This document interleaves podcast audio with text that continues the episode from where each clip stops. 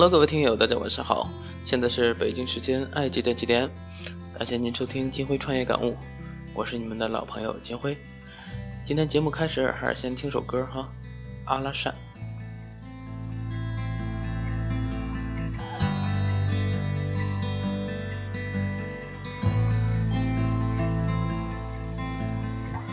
突然想起你，笑了笑自己。每个人心中都有个秘密。如果换一个时间认识你，可能会有更好的结局。你还像他们谈论的那样？一提起过去，就变得沉默。其实这样的生活也不错。爱回忆的人不快乐。啦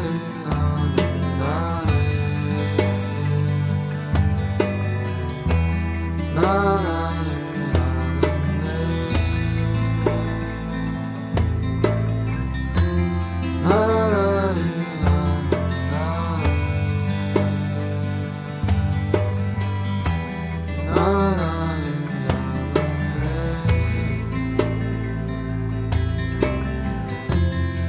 的人不轻易悲伤，快乐的人只能故作坚强。别把我的消息带回家乡，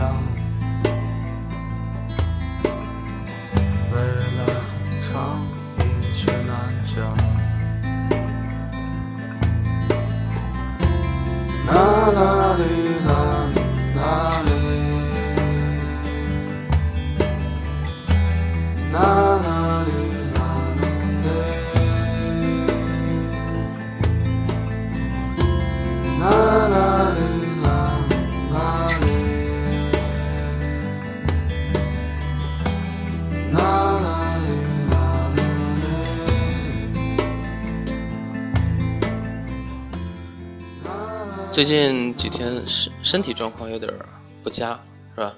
所以节目就空了几天没录。呃，所谓这个 “no 作 no die” 是吧？种什么因得什么果，身体的状况也是由你的行为决定的，是吧？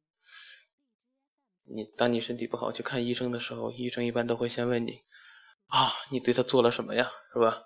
你说不上来，医生一顿检查之后会告诉你，你对他做了什么什么。比如说，他想吃饭，你不让他吃饭，是吧？他想睡觉，你不让他睡觉。他不能喝了，你还老灌他喝酒，是吧？那你想干活，他就绝对不会给你干活的，是吧？所以在节目开始，还是在叮嘱各位注意身体。呃，创业拼搏在某种意义上就相当于拼命，是吧？不拼的话，企业就很危险；但太拼了，身体有时候会很危险，会吃不消。所以这个度要把握好。多关注自己的身体健康，身体才是一切的基础。这点上我一直在做不好的示范，是吧？这点千万别跟金辉学，是吧？得保证你的灵魂和身体可以和谐融洽的，可以愉快的玩耍，是吧？当你的身体状况和精神状况都保持最佳状态，这个时候再谈事业和工作，它的效率和结果就事半功倍了，对吧？好，呃，那么越来越多的人来关注和关注和支持金辉的电台啊，今天这个嘴有点瓢是吧？可能状态还不是特别好的原因。呃，大多数人也都反馈这个节目质量还不错，能够学到一些实用的东西。听到这点，我无疑是最欣慰的消息哈。说实话，在知识层面，我也不敢确定，不敢保证。给大家能够带来多少的干货，让大家能有多大的收获？只不过把自己的一些经历、经验、心得，呃，所思所想，然后说出来给大家唠唠嗑而已。但有一点，我个人认为，大家应该多学习和关注我的信仰和价值观的部分。我觉得我的三观还是正的，对吧？客观的说，我认为我还是一个纯粹和善良的人，是吧？所以在这个层面上来讲的话，妈妈再也不用担心大家跟着金辉能够学坏，是吧？开个玩笑。当然，我的价值观、创业观，看你怎么看，是吧？呃，在互联网圈子这些年，创业这些年，有幸结识了很多经验丰富的大哥，从他们身上我也受益良多，是吧？很多时候，我跟他们讨论一些，比如说我的价值观的时候，尤其是涉及到细节、质量还有市场的时候，时常会遇到一些尴尬的情况。你们知道我的是吧？我是一个做事情喜欢追求极致的人，把产品打造的更加易用、美观、人性化，追求我们认为的完美，一直是我的观点。那么市场，我一直讲究产品打造极致，跟客户讲真话，不坑不骗，是吧？但总能听到一些人给我反馈这样的观点：“哎呀，金辉啊，你还是太幼稚了。”嗯，怎么说呢？我都两个孩子的人了，是吧？还被人说幼稚，搞得我就很无奈。严格意义上来讲，人都说三十而立，是吧？这个年纪应该也是社会的中流砥柱了。妈的，老子怎么也算是中流砥柱之一，是吧？哼 幼稚，不说了啊。哦，还还有，比如说金辉，你要总这么幼稚的话。你就总也赚不到大钱。注意，这里他已经直接略过了我是否幼稚这个问题。所以，我的个性看你们怎么看是吧？我给你们的也不知道是对是错，但是是我一直在坚持和坚信的信仰是吧？不坑不骗不作恶，坚持正确的信仰和价值观对吧？所以你们就选择性的听，选择性的吸收一些我的话。还是我经常说的那句话，仅代表我个人的一些观点，不一定对，但是是我的真实所想，对吧？呃，我承认某些方面确实幼稚，是吧？比如我依然坚定的相信这个世上有不受物质干扰的真挚纯净的爱情，对吧？在做事情方面呢，我丝毫不认为这个叫幼稚，只不过价值观不同而已。当然，刚才说爱情观。我也不认为这个是幼稚，只是它变得越来越越这个稀缺而已，对吧？我一直的想法是尽我最大的可能让这个世界因为我的存在而变得更加美好了一点儿这也是我这个电台的重要的一个意义之一，对吧？呃，如果即便没能做到，最起码这个世界也没有因为我而变得。肮脏和污秽，对吧？当然，在这我还要引用一句吉姆·柯林斯的话，来回敬一下这些大哥们，是吧？呃，这句话是这么说的：为正确的核心价值观和使命感所驱使的人，所赚的钱比纯粹以赚钱为目的的人赚的钱更多。听懂了吗？我再重复一遍哈。为正确的核心价值观和使命感所驱使的人，他所赚的钱比纯粹以赚钱的为目的的人赚的钱更多。这句话来自呃吉姆·柯林斯，这个人大家都知道吧？如果你不知道这个人的话，他写了一本书，你肯定知道，叫《基业长青》，是吧？没看过的可以去看一下，一本非常经典的畅销书。所以，呃，他这个观点也。更给了我一些自信，是吧？坚持自己的价值观。嗯，今天大家都知道阿里巴巴，阿里是我认为国内所有互联网企业当中最强调正确价值观的一家公司。在这一点，呃，从应该是零九一零年的时候，马云挥泪斩魏哲，是吧？从这个事件就可以看得出来，嗯。他们有多强调这个价值观这个问题？所谓正确的价值观。魏哲他本身是百安居的中国中国区总裁，这个人很厉害。然后他们有一次在国外，应该是在哈佛大学里，然后，呃，这个马云在上面演讲，魏哲在下边听，是吧？然后觉得这就是一个，好像是一个骗子，是吧？满嘴胡诌。然后回来的飞机上遇到了马云，然后他们刚好坐在了一起，然后马云就各种的狂喷，然后发现他们身上有一些共同点，最后呢，呃。马云通过一顿忽悠，把他给挖过来做阿里的 CEO，是吧？那么，由于魏哲呢，常年受到跨国公司的这种文化的影响，他们不管做什么事情，永远把盈利放在第一位。但这种做法，经常会在阿里的内部引起争议，对吧？因为阿里人从来把价值观看得比业绩更加重要一些。所以，当这个当年的诚信事件出现了以后，呃，马云有一次找魏哲谈话，说到赚钱只是一个结果，它永远不是一个目的。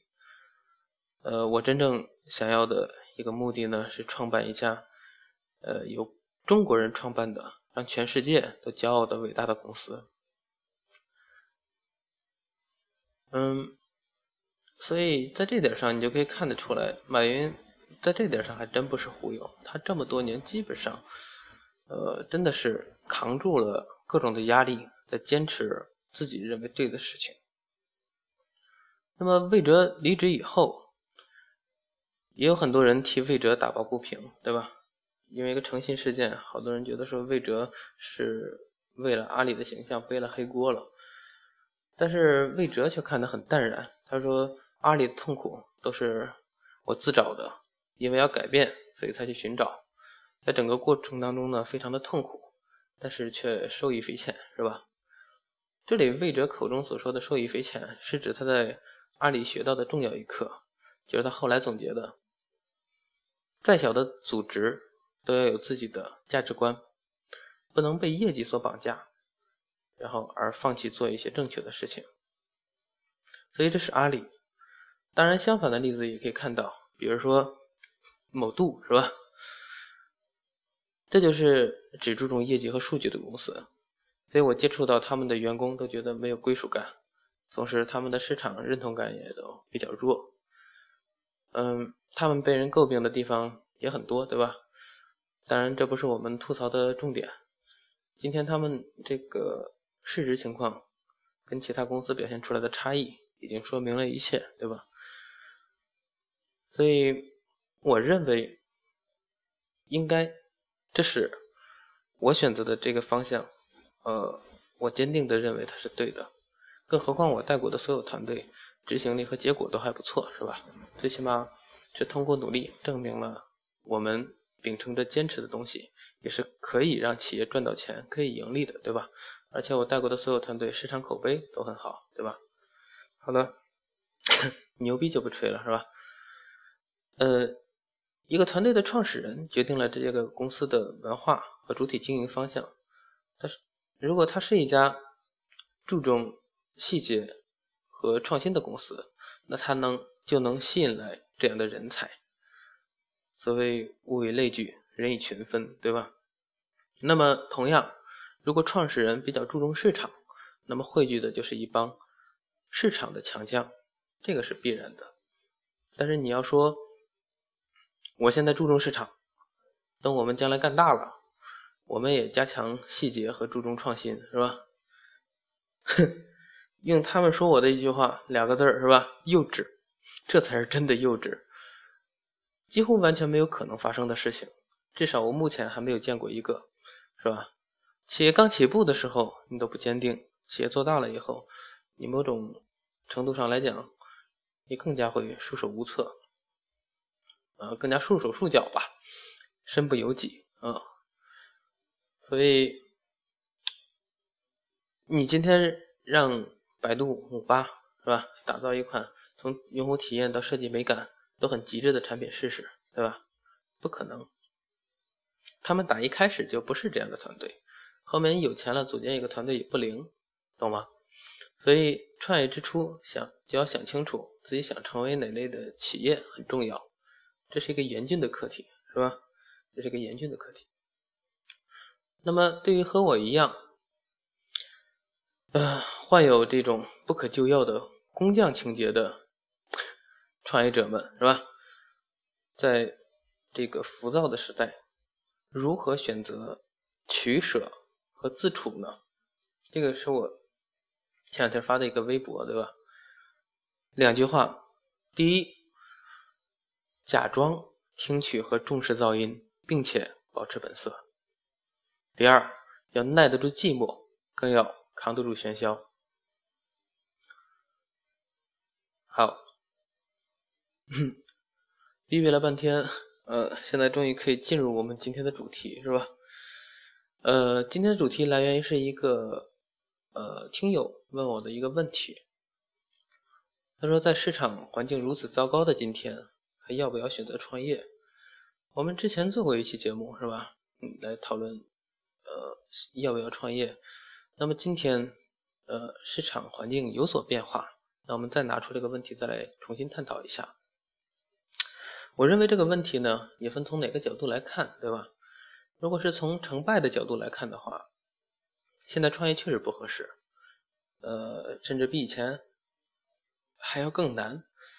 呃，如果这次创业对你付出的代价极大，非常巨大，如果你把它作为一个唯一的赌注，如果失败了你就要跳楼的话，是吧？那我劝你还是找个地儿安安分分的上班吧。这个玩的有点大，是吧？太大了。那么创业还有一个意义。不管你愿不愿意承认，最后都不得不承认的是，这是一个被各种规则笼罩的世界，对吧？你可以一边吐槽淘宝越来越不好用，吐槽微信越来越复杂，体积越来越大，是吧？吐槽三六零占用内存越来越大，甚至吐槽百度，是吧？竞价排名垃圾，但是一边又不得不遵循他们的设定的规则去操作，是吧？所以创业呢？还有一个重要的意义在于，从被规则的大多数人，到成为建立规则的一小撮人。所以，从被规则到建立规则这过程当中，要经历无数的挣扎、无数的痛苦、无数的焦虑。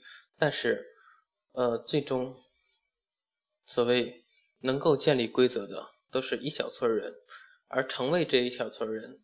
这个追寻的过程，正是创业的，呃，某种意义上来讲的话，它的一个很重要的一个意义，对吧？所以这是一方面。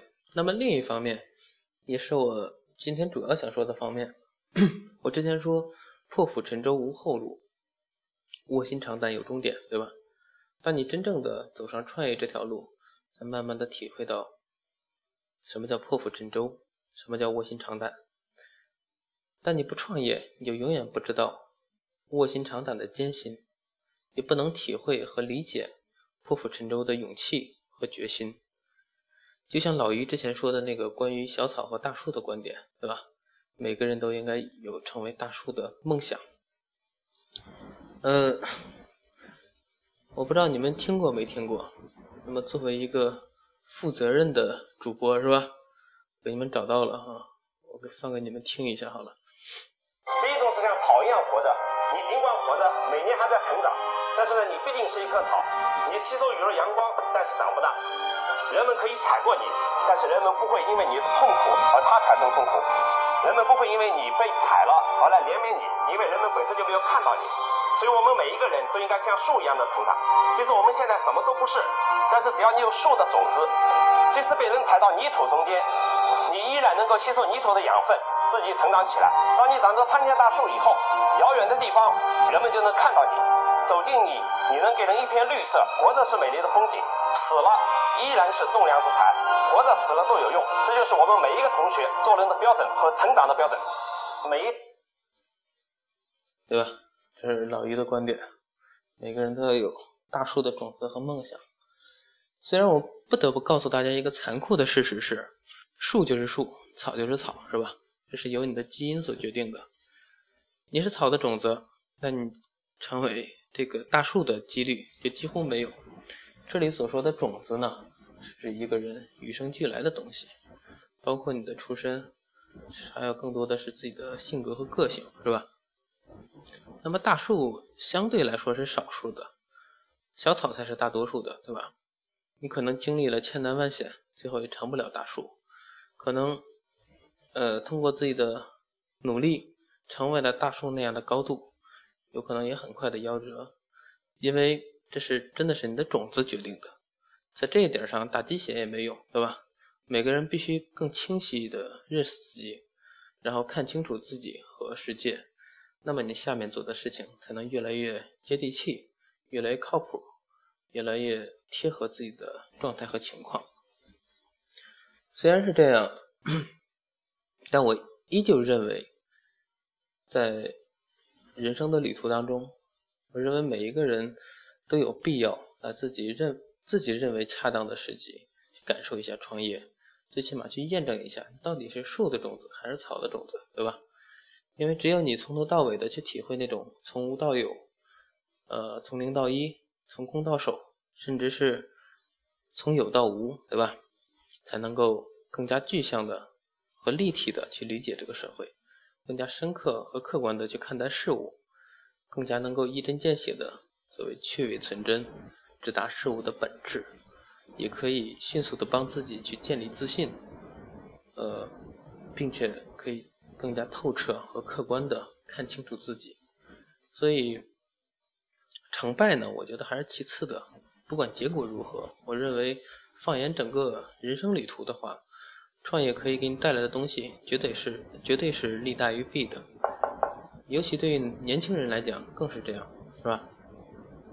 前提是创业之前，你已经完成了自己的一定经验、资金和社会积累。如果还是一张白纸的话，那么可能你就需要再耐心的等待时机成熟，对吧？那么你哪怕你创业了半天失败了，最后发觉自己不是创业那块料，还是回到了打工者的角色。但是这个时候你看待问题的角度和考虑问题的思维也跟之前绝对截然不同，而这种独特的特质也很可能成为你在职场中。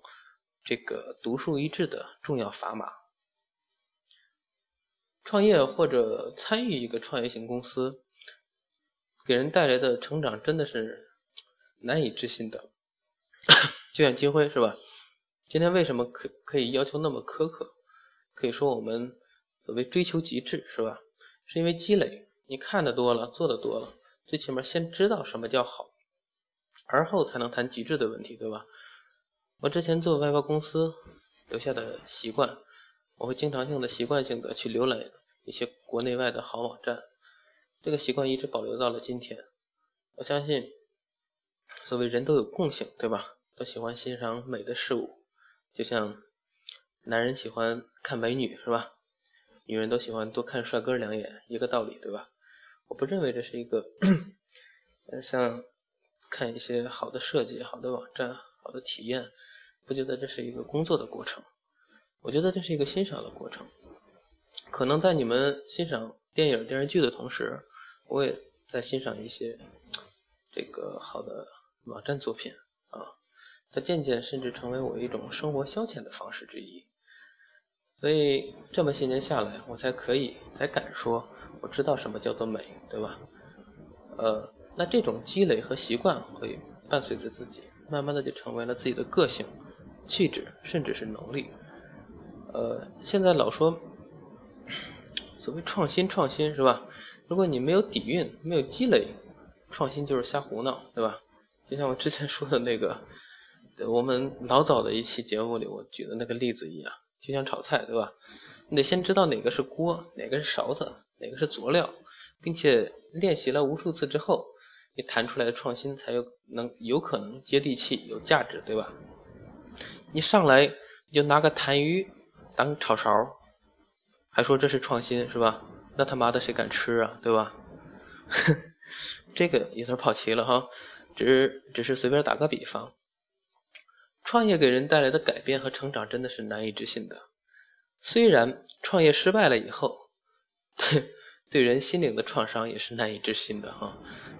但应该是一个人在短时间之内快速成长的最佳途径。再说，人这辈子吧，看透彻点是吧？也就那么回事儿。前半辈子用命换钱，后半辈子用拿钱换命，是吧？前半辈子呢为未来打拼，后半辈子为子女和家人打拼。啊，该经历的、该想想做的，还是要选择一个时机，抓紧去做、去感受，不要总说以后怎么样怎么样，或者将来怎么样怎么样，是吧？以后以后说的就没有以后了，将来将来这就可能没有机会了，对吧？所以就像我们今天节目的标题一样，做了才知对错，是吧？经历了才能有回忆，不给自己的人生留后悔和遗憾的机会。很多时候，我们可能努力了，但不一定如愿，但收获了美好的经历和回忆，这个才是一辈子的记忆和财富。所以从这个角度来讲，我认为所有人都应该感受一下创业。老话说得好，是吧？若非一番寒彻骨，哪得梅花扑鼻香啊，对吧？有野心、有想法，并且付诸行动，才能得到你想要的，不然你连说的资格都没有，对吧？嗯，我这些年比较幸运的是，我想到的基本上都去做了，我想要的最起码也都得到了，或者曾经得到过，是吧？很多事情呢是有时效性的，可能刚好在那个时间节点，你大胆一步。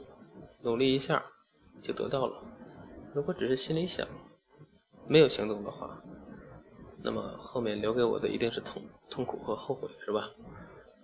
但一些事情你做了，可能结果事与愿违，但最起码不给自己留后悔的机会，对吧？所以经历是积累，不论成败，最后都将是整个旅途当中的重要的收获和基石。在这个经济环境如此尴尬的今天，我估计啊，也就金辉还在这鼓励人创业，对吧？还是那句话，我的想法，呃，对错自己衡量，是吧？我相信每一个人心中都有一把尺，都有自己的衡量标准，啊，不要因为谁的一句话就去怎么怎么样。我给你的只是参考意见，还是要自己冷静客观的分析自己的实际情况来下结论。呃，为什么这么说呢？因为我现在已经经常能听到各种各样的人跑来跟我说：“哎呀，金辉，我创业了！哎呀，谢谢你啊！我是因为你的观点才选择创业的啊，受了你的影响，还有一些是看了你写的一些什么东西，或者受你的精神鼓舞啊。”对于这样的听友或或者是朋友，我会说：“恭喜你迈出了人生重要的一步，是吧？”但同时呢，你的挑战才刚刚开始。还有一些人拿我当指明灯，当灯塔，对吧？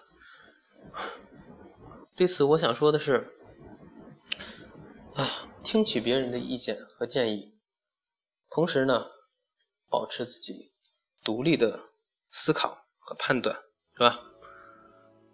好，这就是我们本期的全部内容，感谢您收听。这个金辉创业感悟啊，今天我们就唠到这里，下期节目我们接着唠。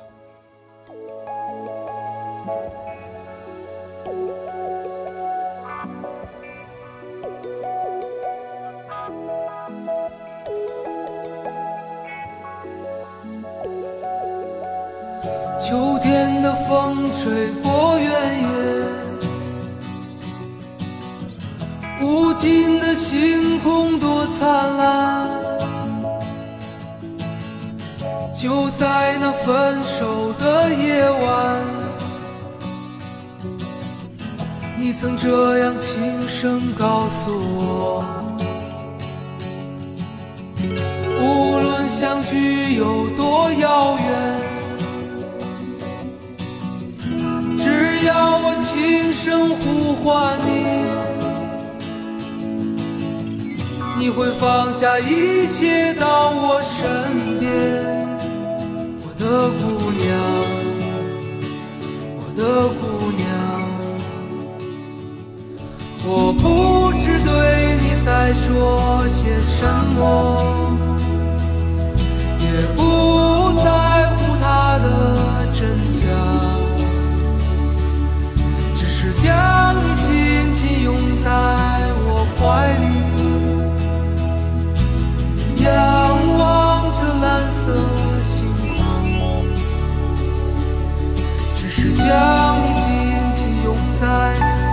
怀里。倾听着风的声音，只是将